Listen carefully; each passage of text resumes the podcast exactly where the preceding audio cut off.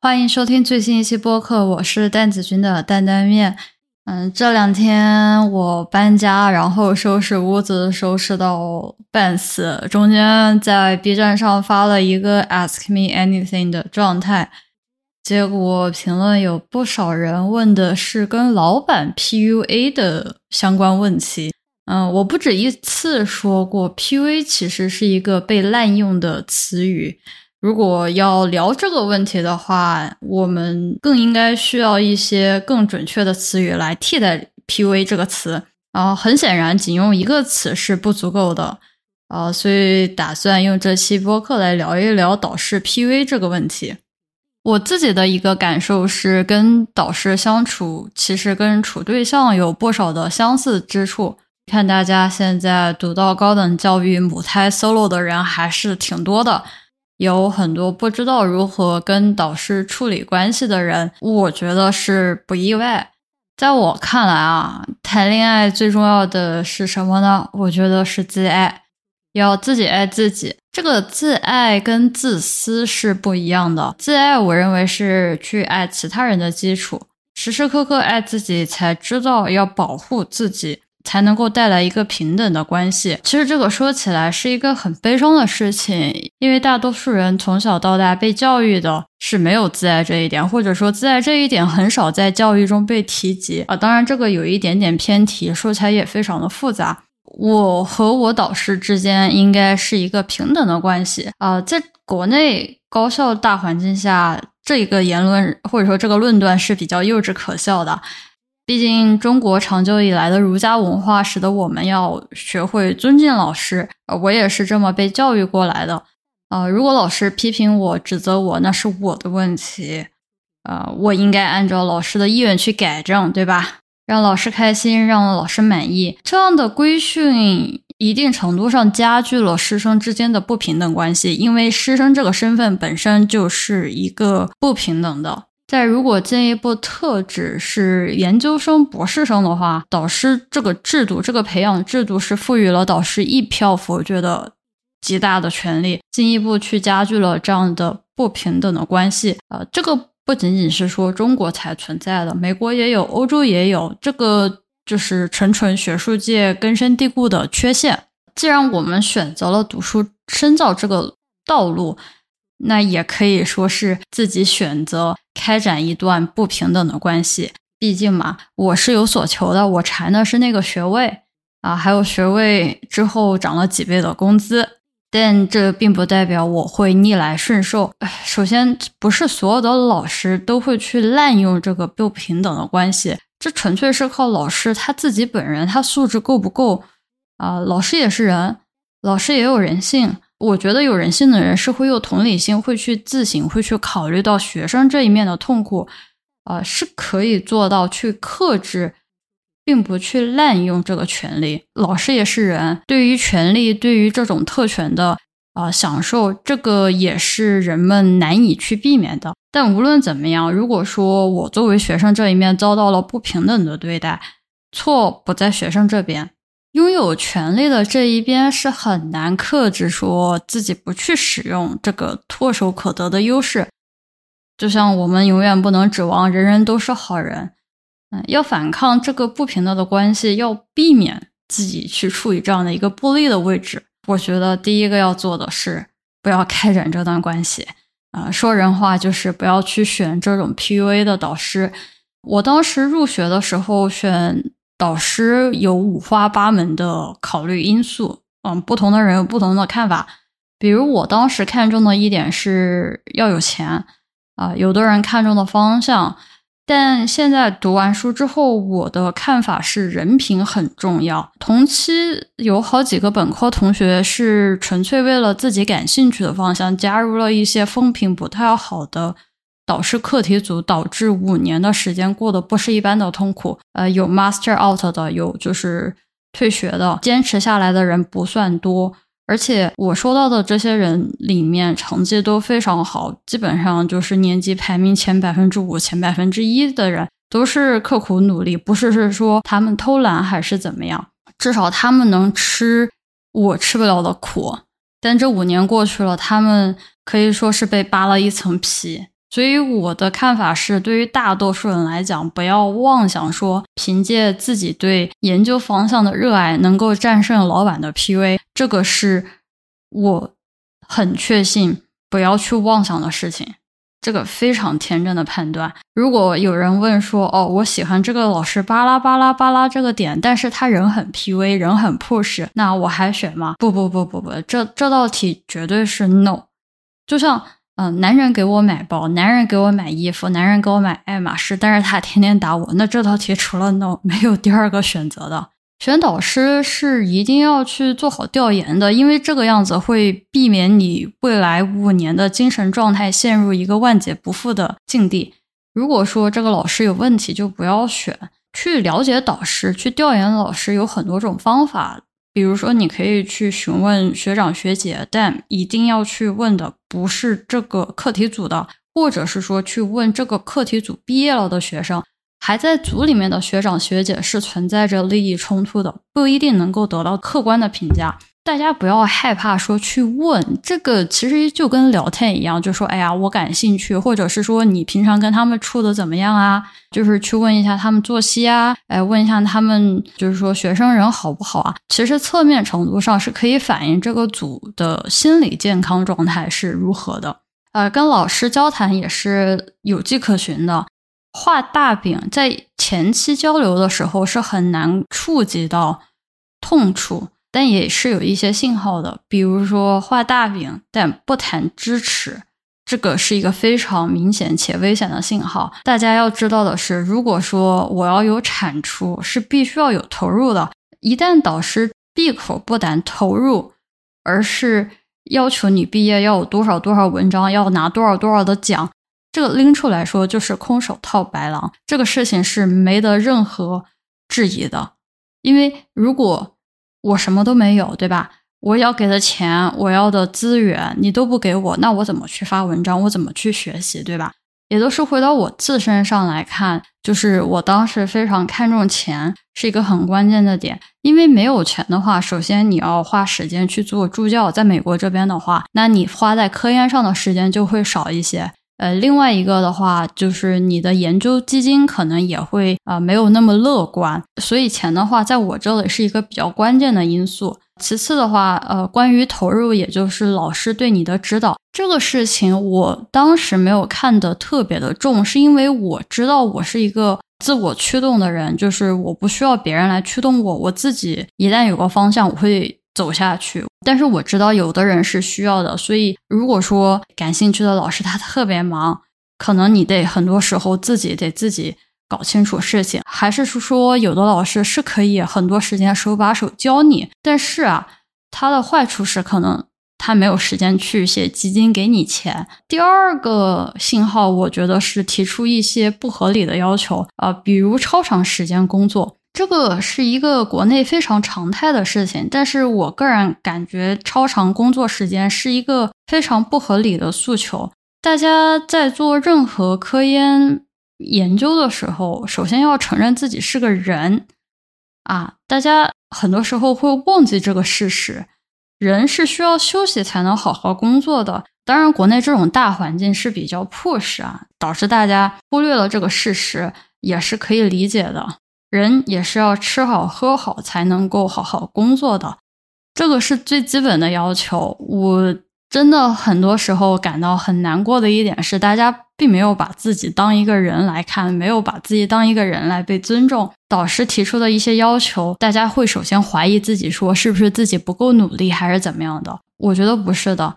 一旦你有一个目标，你自然而然会去驱动你自己去达到那个目标。一旦说他什么都没有，只是。空空的，为了这个要求而要求你，仅仅是为了满足他的权利，满足他的支配的这种快感而去实现。第三个点，我觉得才是 P.V 里面可以借鉴的一个点，是去贬低学生的自尊心，这个非常鸡贼，而且非常的危险。老师很多时候会说啊，原本你不够资格，原本你不怎么怎么样啊。好，先到这里啊，停下。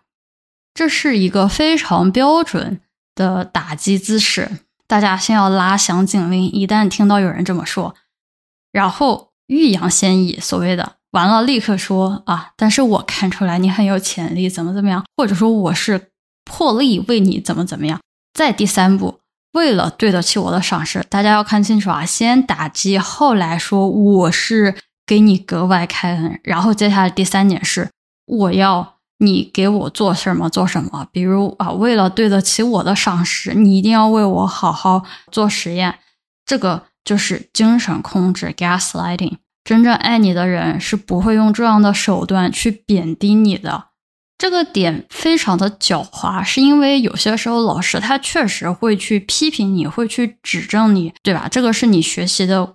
过程当中一个不避免的事情，我老板也会批评我，我老板也会说这里需要怎么怎么做。但我老板他一个比较好的点是，他永远都是对事不对人，就是说他会说我你这个文章的写的文章的词语有问题，呃句子有问题，词不够准确，句子不够讲清楚事情。但是他不会说你这个人有什么样的问题，你这个人很笨。你这个人很蠢，你这个人就是不适合做研究。说实话，这么多年过来，我的 PhD 老板是从来没有说过这种话的。如果说你的老板说过这样的话，觉得没有任何的例外是在精神操纵你。当然啊，很多人会说啊，如果说我不选这种带有 PUA 倾向的老板，那我就没学上了。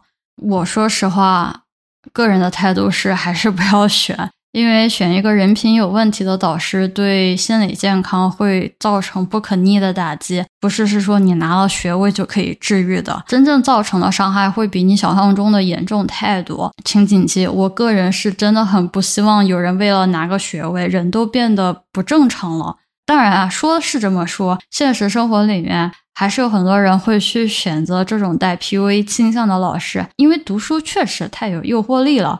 而且步入社会也太有压力了，呃，很多时候读书成为了一个不得不选择的路。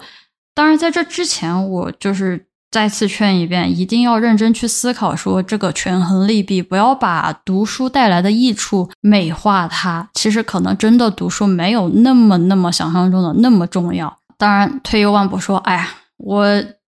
读书不得不选，我就投一个啊 P V 的老师。毕竟这个世界上不是说啊事事都有的选。既然选了这条路，那就得想好终点。从一段有毒的关系中不受伤已经是万幸。我们的目标并不是说我们能获得什么，我要的仅仅是不要受伤太多。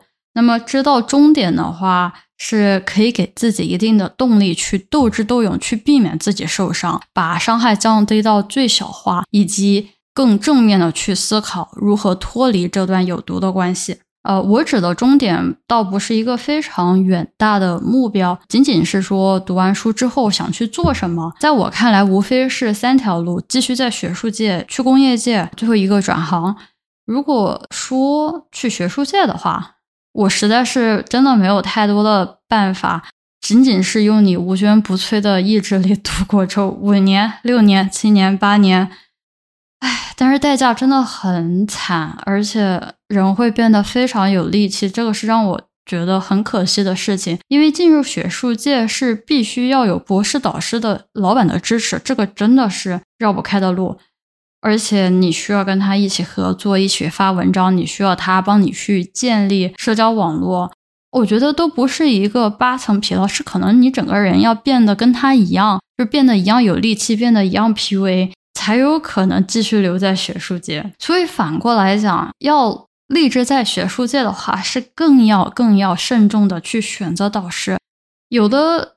同学，他可能你要说起来说一个非常功利的事情嘛，可能比如说以前本科或者是说高中的时候，他成绩不怎么样啊，相对来说可能没有我好，可能就是去了一个也不是说特别好的一个美国的高校去读博，但是他的老板非常的支持他，非常的爱护他，愿意掏钱去让学生去开会去建立联系，愿意争取资源去让学生发文章，愿意去帮你写推荐信，帮你到处走动的。这样的导师会使得学生有信心继续留在学术界，而如果是说是一个天天打压你，觉得你文章做的很烂，你实验也不行，你数据也不行的人的话，是很难留在学术界里面的。所以这一点来讲，我觉得如果你真的读了一个有 PUA 倾向的老板的课题组的话，大概率你是不会留在学术界的。撇开学术界的话，啊，剩下的路导师一般很难阻挠你。可能大家是因为是学生，然后老师大过天，所以很多时候大家都把导师的权利都放大了，觉得老师会怎么怎么样你。其实啊。老板只要不是混黑社会的啊，我觉得绝大部分老板也不是混黑社会的。他们在你毕业之后是不能够把你怎么样的。我真的很少有听说过学生在毕业之后，在离开学术界之后，老板还能够对学生造成任何的影响的。没有什么好害怕的，他们不是黑社会，好吧？啊，一旦决定不去学术界啊，完全可以以最低需求划水通过。剩下的时间去专心于你当时设定的目标，比如我想去找工作，对吧？我想去工业界，那我要该实习的实习，我该培养一些软技能的，该去培养一些。比如说，有的学生想要去考公当公务员，对吧？那该准备的考公的就考公，剩下学术的东西真的就可以应付了，因为你不在学术界了，那你何必还继续努力下去呢？而且离开学术界之后，老板是真的没有什么影响力了。读书的过程就像是经过了一个很长很长的隧道，我们在隧道里面眼里只有那一个有亮点的出口，我们会很自然的只朝着那一个出口，朝那个方向努力。但事实是你把人生再拉长一点，你会发现人生不是一个隧道，也不仅仅只有那一个出口。所以我很建议大家在读博的时候去多听听外面的声音。如果只是去听老板的，那肯定没没救了。那肯定只有发文章做研究这一条路走，因为这是他走过的路，他走过的也就一条路。那这个世界上有那么多条路可以走的，它只是千千万万声音、千千万万道路中的之一。你完全可以去外面的世界看看不同的声音，去尝试不同的道路。就统计学上来说，能留在学术界比例的人是极少的。去寻求学术界以外的职业规划是一件再正常不过的事情。多去跟人交际，你可以去询问毕业后没有在学术界工作的学长学姐，不一定是同一个组的。就是大家要把心思放宽，就是说多去结交一些朋友。你也可以去参加一些社团，你也可以去参加各种各样的 workshop，你甚至可以就是到了星期五晚上某个酒吧有 happy hour，你也可以准时去参加，去喝喝酒什么的。你甚至也可以去微博、去豆瓣、去极客、去抱团取暖。真的，你需要去看看外面的东西。这些社交活动会使得你在读博这个很残酷的过程中保持 sanity，就是保持理智清醒，非常必要的手段。你如果想要找工作，你需要小伙伴，你需要职业培训的老师帮你改简历，帮你准备面试，你一个人是很难去完成的。你如果需要考公，你也需要一起讨论、一起复习、一起去上课的同学。不要把自己锁在一个小圈子里面，真的是到那个时候是相互团结、相互帮助、一致对外。而且说到这点，鉴于是不在学术界，因为学术界你已经身处其中，你要继续走，其实。那个动量，或者说你的那个 momentum 是已经积累了，再继续做下去，其实不差。而你考虑到出去离开学术界，有的人会去考虑一个沉没成本，就是说我之前做了那么多了，我现在要去摒弃那些我之前的成就，再去开展一个新的赛道，会不会很可惜？会不会比不过别人怎么样的？但是如果说你不得不离开学术界的话，你就真的是需要去行动起来。太多的人是想得多做得少。之前有好些人问过我转行的问题、转码什么的。虽然我没转码，但是我见过转码的人太多了。我就说：“我说你一天刷题刷多少？我说我都知道 l e e c o d e 要刷至少两百到三百道题。我说你刷了吗？他连 LeetCode 都不知道。你要想说转码这种东西，一天不花八个小时，不花个大半年的时间在上面。”我不觉得这叫行动。有时候大家会觉得说，我做一点点东西，然后就叫做尝试了、努力了。其实努力是完全谈不上的。完了之后，很自然而然就会失败，因为就是你付出的不够啊，又只能回到有 PV 倾向的老板身边，那就是双重打击。如果要逃离，就一定要迈开腿，疯狂的逃离老板，不要做停留，不要去怀疑。一旦停下来。然后那种有毒的氛围又会把你强行拉回去。这中间你不可避免的要去跟老板交流，对吧？沟通的艺术，我觉得是 negotiation 啊，可以说是谈判，可以说是妥协。这里面的重点是，作为学生，我要有筹码。我进组的时候是什么都没有，就是我给不了我老板任何东西，但是我想要那个学位。难道我说，哎，老板你给我，他就给了吗？那这个要不然就是乞求，要不然就抢劫，总归不是什么正道。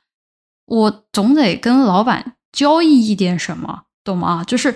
如果我想要什么东西，我得拿我自己的一部分东西去换。所以，我进组的第一件事情思考的就是去积累资本，去积累我可以跟老板谈判的筹码。而这个筹码是什么？不是文章，不是其他的东西，是去积累老板没有但他去想拥有的东西。比如，老板缺某一个要紧项目的人手，你可以去填。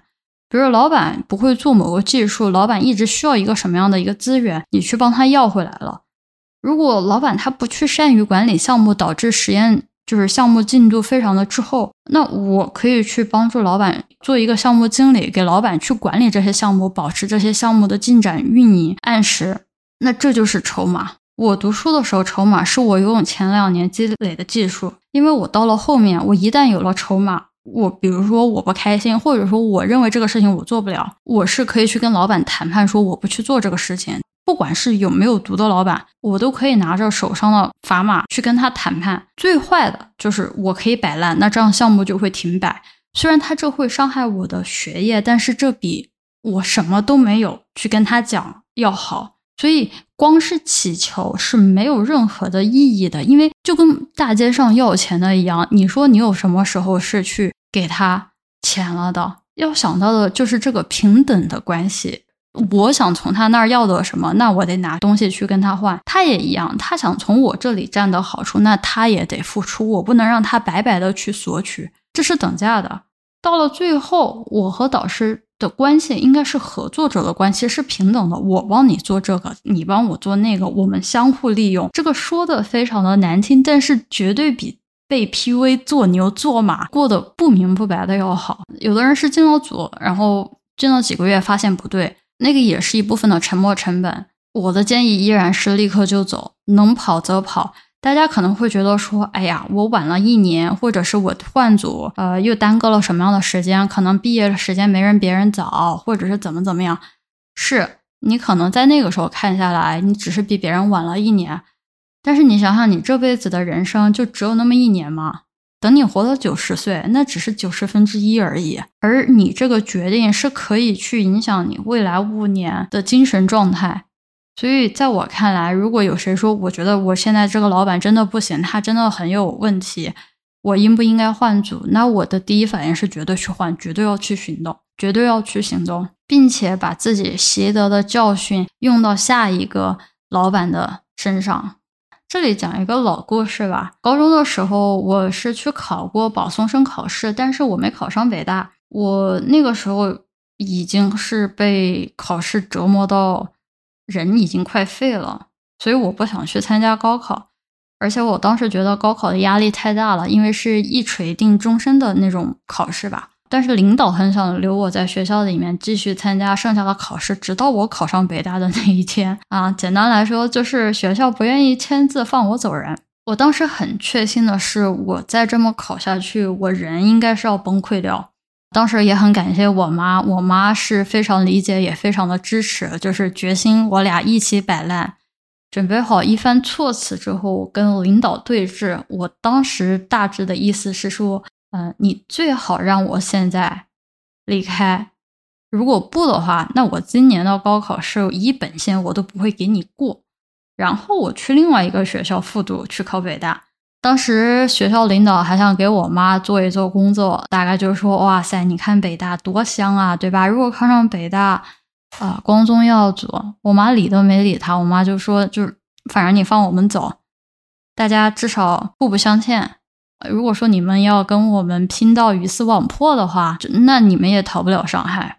当然，最后的结局就是走了，就放放我走掉。几个月之后吧，嗯，自主招生的时候，我去给我的同学打气，当时校领导也在，呃，他当着所有人的面，他对我说：“他说南大这种三流学校你也看得上，居然连北大都不想去考了。”大家一听这种话，这不就是典型的 PUA 打压吗？那个时候我已经不在学校了，我的精神气也恢复了不少，所以我腰杆特别直。